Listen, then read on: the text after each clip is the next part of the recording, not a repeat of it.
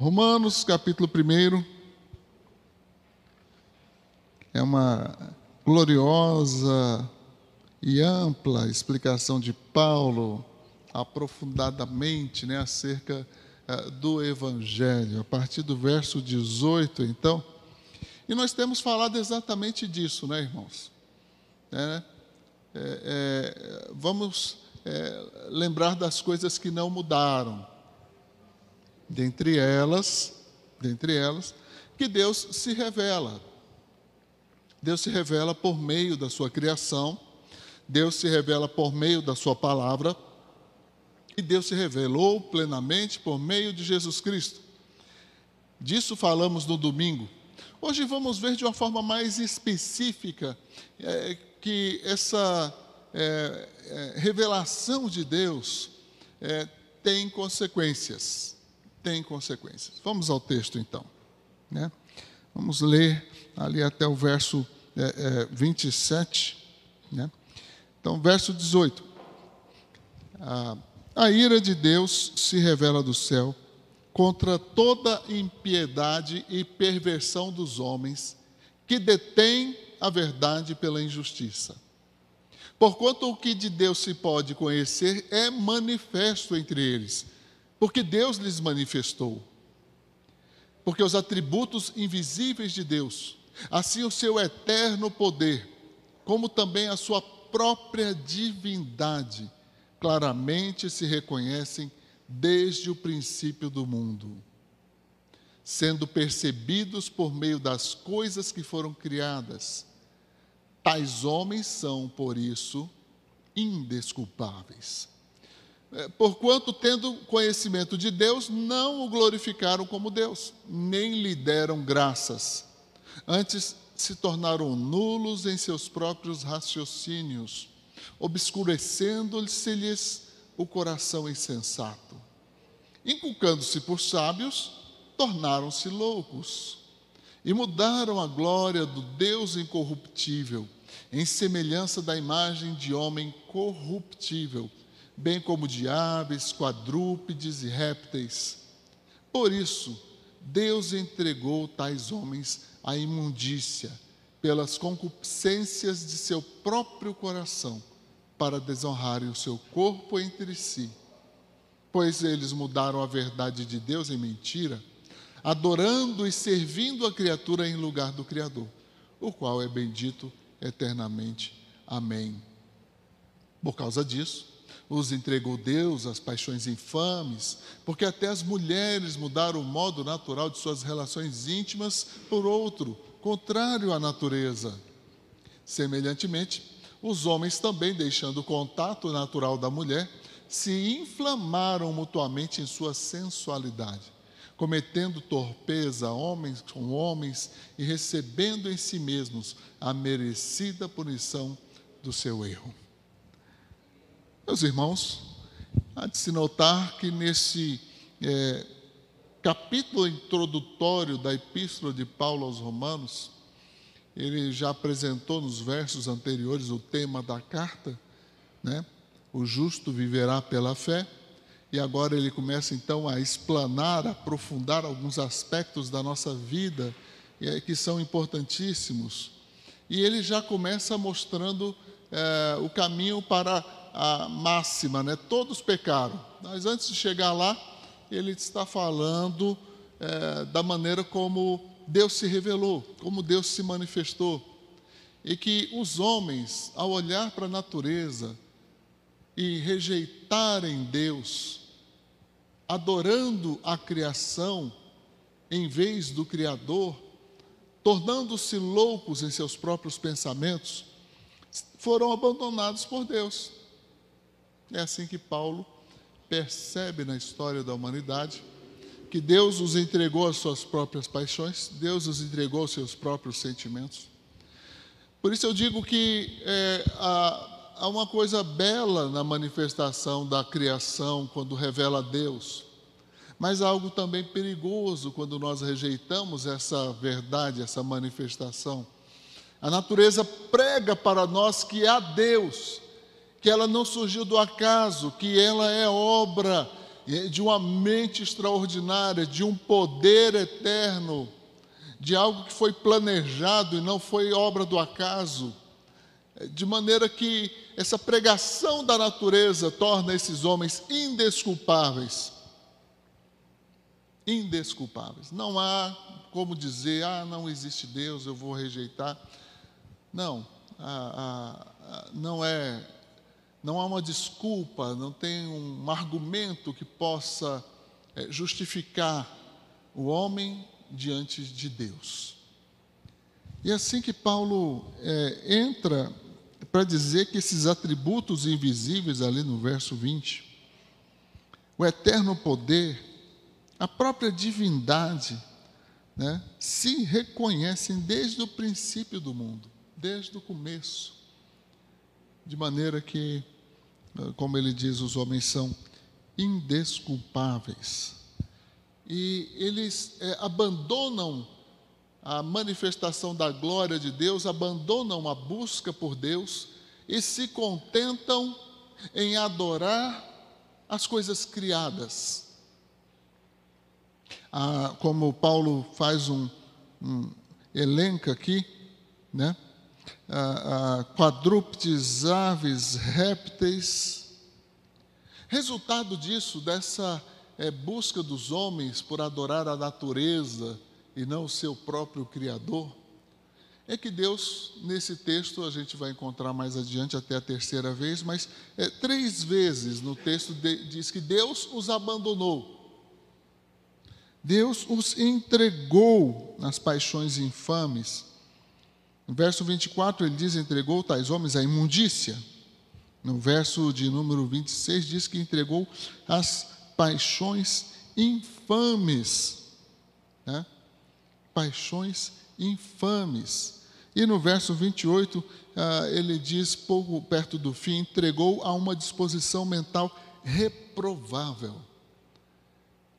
Observe bem, ao é, rejeitarem Deus e começar a adorar a criação, Deus também os rejeita.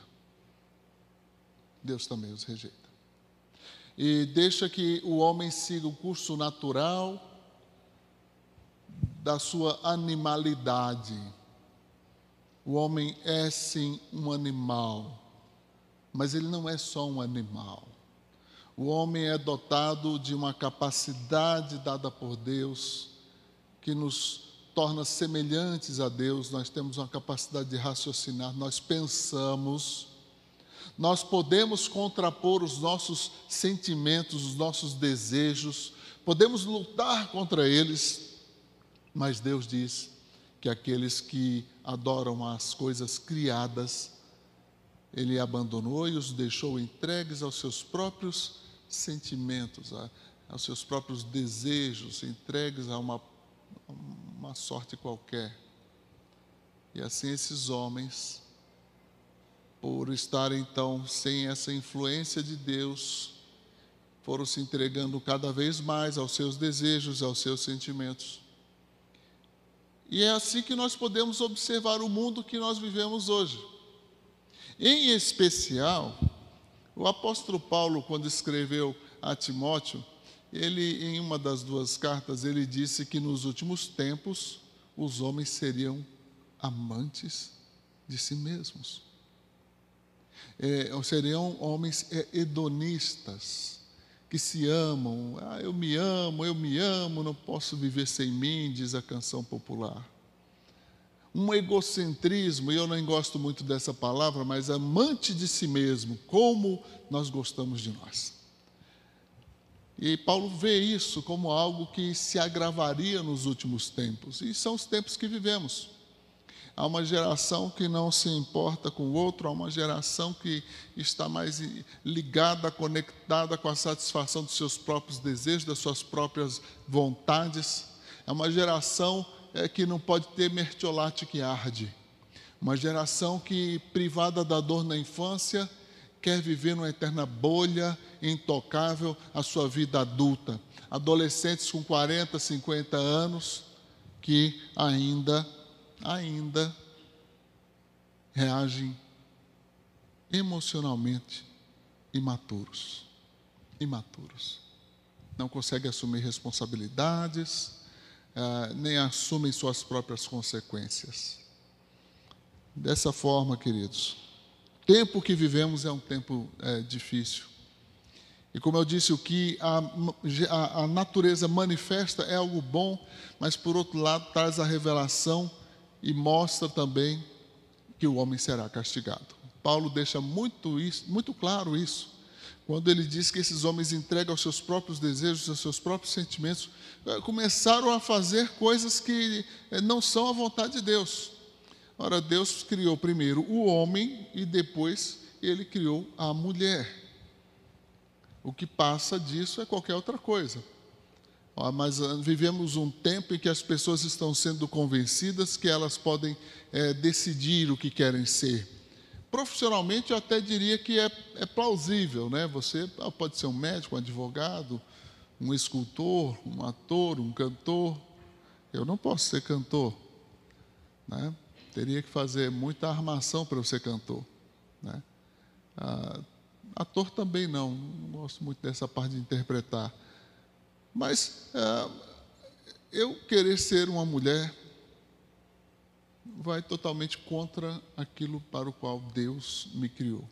Mas há, há quem acha que possa, há quem acha que deva, há quem se sente melhor assim. Né? É Deus, em Sua palavra, nos explica que isso é porque deixaram de adorar a Deus. E assim essas coisas acontecem. De maneira, queridos, que nosso papel, nosso, nosso papel como igreja é dizer que Jesus Cristo salva. Que há pecados e mais pecados, os quais assolam a humanidade e precisam ser tratados. Certo grande pregador disse que somente em dois lugares Deus trata o pecado. O primeiro e o meu preferido é na cruz de Cristo. É ali que Deus trata o pecado.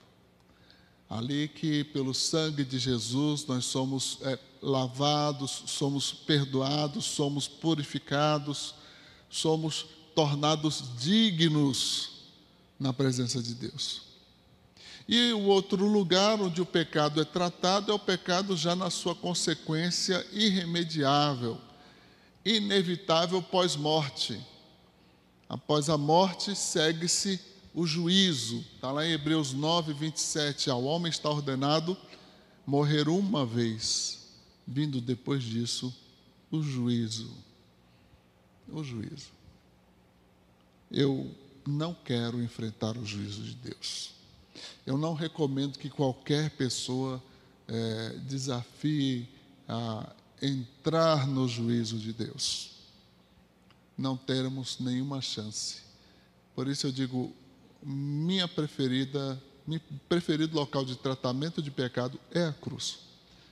É a cruz de Cristo. Jesus mesmo disse que aquele que quiser segui-lo, primeiro negue-se a si mesmo depois tome a cruz e segue Jesus. Veja que o próprio Jesus já diz: olha, tem que negar a si mesmo. Como as pessoas que amam demais a si mesmo vão negar a si mesmos. É uma obra daquele que realmente né, busca o Senhor e quer ter uma relação com o Senhor uma relação de discípulo, de quem vai aprender, de quem quer, de quem busca, de quem entendeu que o pecado é que faz o mundo ser ruim. Às vezes as pessoas falam assim: ah, mas eh, se, se Deus existisse, eh, esse mal não aconteceria.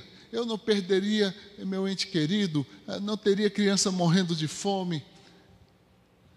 Foi, mas é Deus quem está fazendo isso ou somos nós? Não é a ganância do homem? Não é resultado do afastamento do homem de Deus? Quanto alimento existe no mundo? Quanto desse alimento é perdido? É jogado fora, até para manter o preço alto, enquanto pessoas estão morrendo de fome?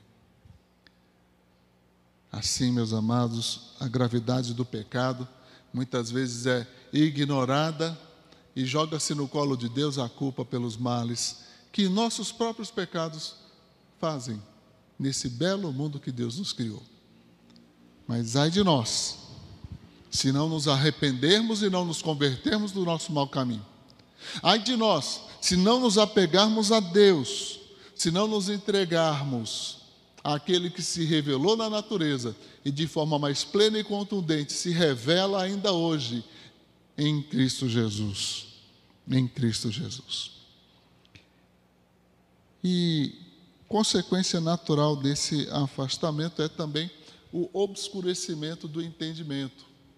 Paulo, em outra carta, vai dizer que Satanás cegou a mente do homem, o homem natural, o homem sem Cristo.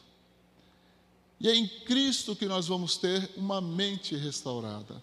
Somente eh, Jesus pode nos capacitar a entender a obra de Deus para a nossa salvação e para a nossa santificação. Por isso, eu quero mais uma vez reafirmar que Deus, quando se revelou na natureza, se revelou na palavra, se revelou por meio de Jesus Cristo, Ele nos deu toda a condição para sermos salvos. Só não encontra Deus quem não o procurou, quem não o buscou. E o nosso desafio como igreja é mostrar esse Cristo que salva, esse Cristo que traz o perdão. Há pessoas que dizem: quando eu parar de fumar, eu, eu vou para a igreja. Quando eu parar de beber, eu vou para a igreja. Quando eu parar de pecar, eu vou para a igreja. Olha, sinto muito, mas nós só vamos parar de pecar quando morrermos. Alguém aqui não pecou essa semana? Levante a mão. Você que está em casa. É, não, não estou vendo você em casa, né? Claro. Mas pensa, né? Quem não pecou? Todos pecamos. Sabe que o problema não é pecar. O problema é o que vamos fazer com esse pecado. Quem tem Jesus tem o seu perdão, o perdão de Jesus, conquistado ali na cruz. E isso faz toda a diferença. Não poderia deixar de concluir essa breve reflexão sem falar em que é, o homem não está totalmente abandonado e entregue a si mesmo. No momento em que você quiser buscar a Deus, você vai encontrá-lo. No momento em que você se dedicar a conhecer Deus, especialmente por meio do Senhor Jesus Cristo e das suas palavras que estão no livro que nós chamamos de Palavra de Deus, aí você vai ter seus olhos abertos. Aí você vai começar um caminho de volta para casa, de volta para aquele que te criou, de volta para uma verdade eterna. Fomos criados à imagem e semelhança de Deus. Cristo nos restaura essa imagem e semelhança para vivermos para sempre em Sua presença.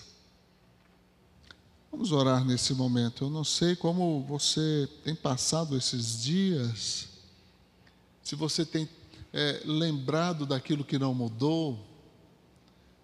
É, Deus continua o mesmo, esse tempo está acabando, esse tempo está passando, novos desafios estão adiante de nós, novas situações estão diante de nós. Considere as dificuldades como um fogo que nos purifica, que nos faz serem pessoas melhores e que nos fazem nos aproximar mais de Deus. As dificuldades são boas, é ensinamento bíblico. Quem foge delas, foge da correção de Deus, foge da oportunidade de aperfeiçoar e ser melhor. Até mesmo Cristo Jesus foi aperfeiçoado pelo sofrimento Ele foi obediente até a morte e morte é de cruz. Feche seus olhos. Pai de amor e misericórdia, bendito seja por toda a criação do Senhor, pelo vasto universo que estava contido em tua mente e por meio da tua palavra ele veio a existir. Tudo veio a existir. Obrigado, Senhor.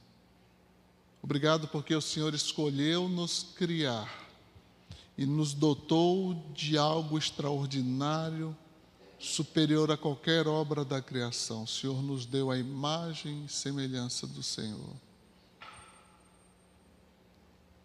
Temos, ó Deus, esse precioso tesouro em nossas vidas.